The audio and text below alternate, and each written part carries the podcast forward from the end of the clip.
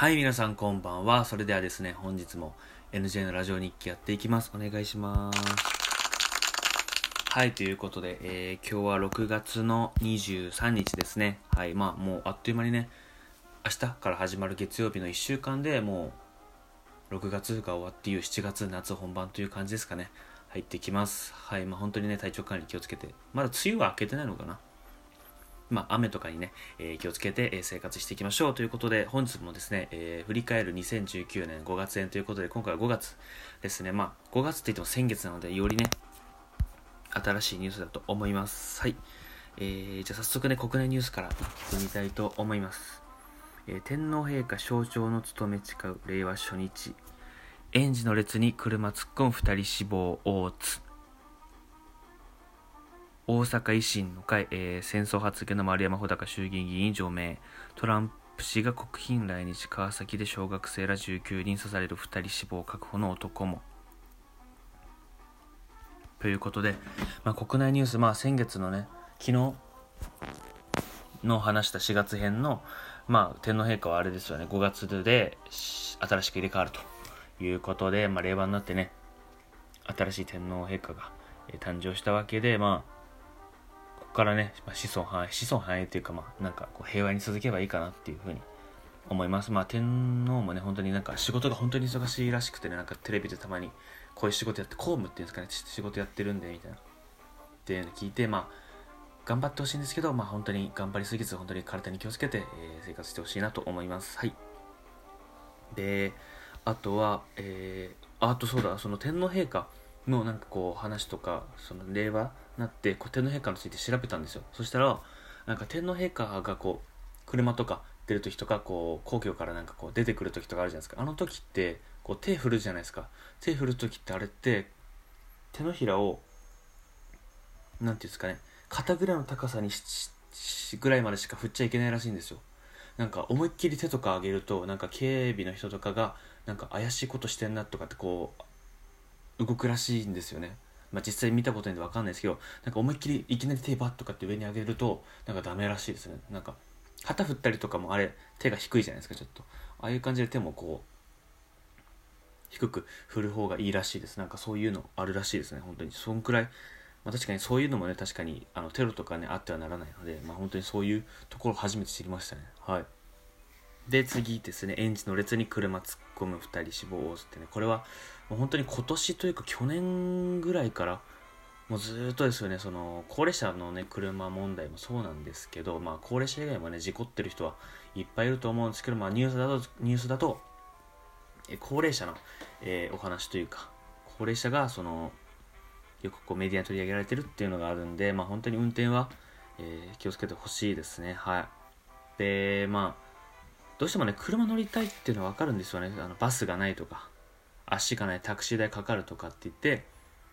こうで自転車もなんか怖くて乗れないとかって言ってこうで最終的に自分で運転するしかない。で行って事故っちゃうっていうのがまあそこここをね解決しなきゃいけないっていうのがあれですよね。で今ちょうどそういうのも僕ら授業でやってて僕は授業やっててこう高齢者とかコミュニティとかで交通とかをどうするかっていうのがで本当にここは考えていかなきゃいけないなと思うんですけど、まあ、第一考えるとしてやっぱバスを増やす。と思うんですけどやっぱバス増やすには運転手とか道路とかお金とか停留所いっぱいこうあるわけですよね。どうしても難しくなっちゃうんですよね。でここをねやっぱどう対応していくかでこの今後の事故が減っていくとかっていうのも変わると思います。車側を変えるのかバスとかこういうルールルールの方を変えるのかそれとも高齢者側をこうルールでこう変えていくのかっていうのが本当に大変なんじゃないここからね。いろいろ考えていかなくちゃいけないんだなっていうのは思います。はい。で次。そして、ね、あの大阪維新の会戦争発言の丸山穂高衆議院議員が除名、まあ、これは酔っ払ってねなんか言ってたってニュースでちらっと見たんですけど、まあ、ほとんどねニュース見ないんですよね。そういうなんか失言とかはあんまりこうニュース見ないんですけど、まあ、言っちゃったもん仕方ないですよねっていう感じですよね。取り消せないし録音録音もされちゃってるし、音声も残ってるし、まあこれは仕方ないんじゃないかなと思います。はい。まあそういう発言をしてしまったから、まあクビになっちゃったっていう、まあ感じのニュースですよね。はい。で、次、トランプ氏が国賓来日と。え、これはね、確か相撲を見たりとかしたんじゃないですかね。相撲を見たりとか、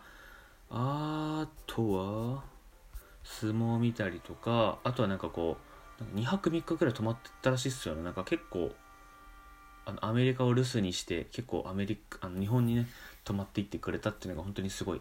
安倍さんも外交がうまいのかなっていうのは思いましたね。はいつあの一応国のトップなんでね2日ぐらいね国を開けるっていうのは相当まあそっちに気持ちがいってるんじゃないかなと思います。はい。安倍さんの外交はすごいってねよく言われてるんで、まあ、今後もねこうアメリカとかまあ、全世界そうなんですけどなるべくいい関係平和な関係を築いててほしいですね。はい。で次海外川崎で昇格される19人刺される2人死亡確保の男も自分で刺して死んだと。ということでこれもね本当に防ぎようがないですよね。こういうテロというか。しかも相手は子供だし大人もね全員が全員守るってわけでもないし。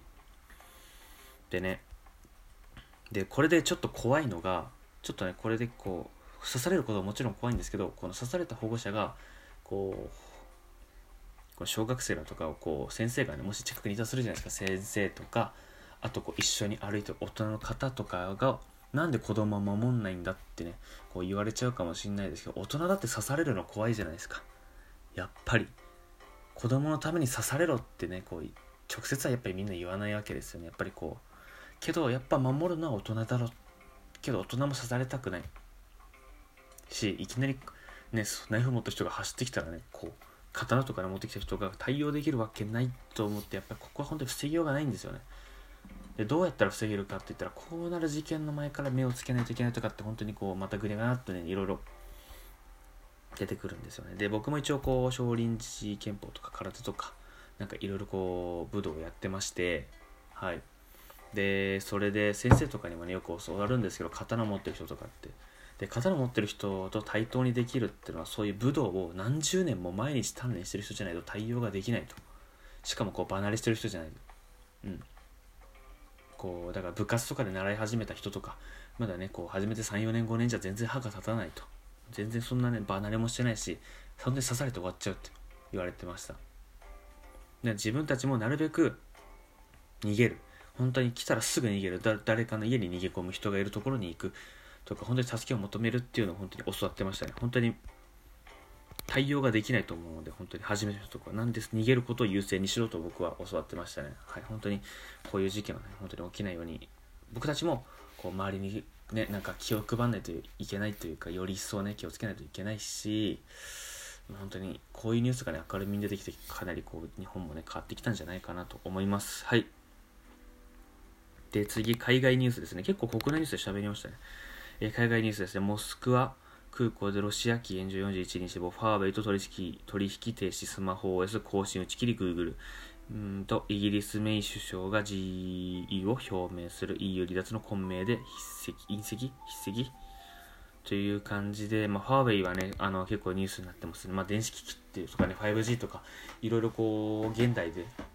こう先進技術というか先を進んでる分野で、まあ、こういう問題が起こるっていうのは結構大変なんじゃないかなと思います。はい。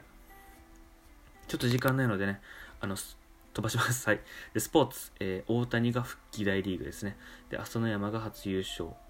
おそご相撲夏場所ですね。そして巨人の上原が日米21年で引退決意ということで、まあ、大谷翔平さんがね、その、でもちょいちょい怪我とか不調とかあって、まあ、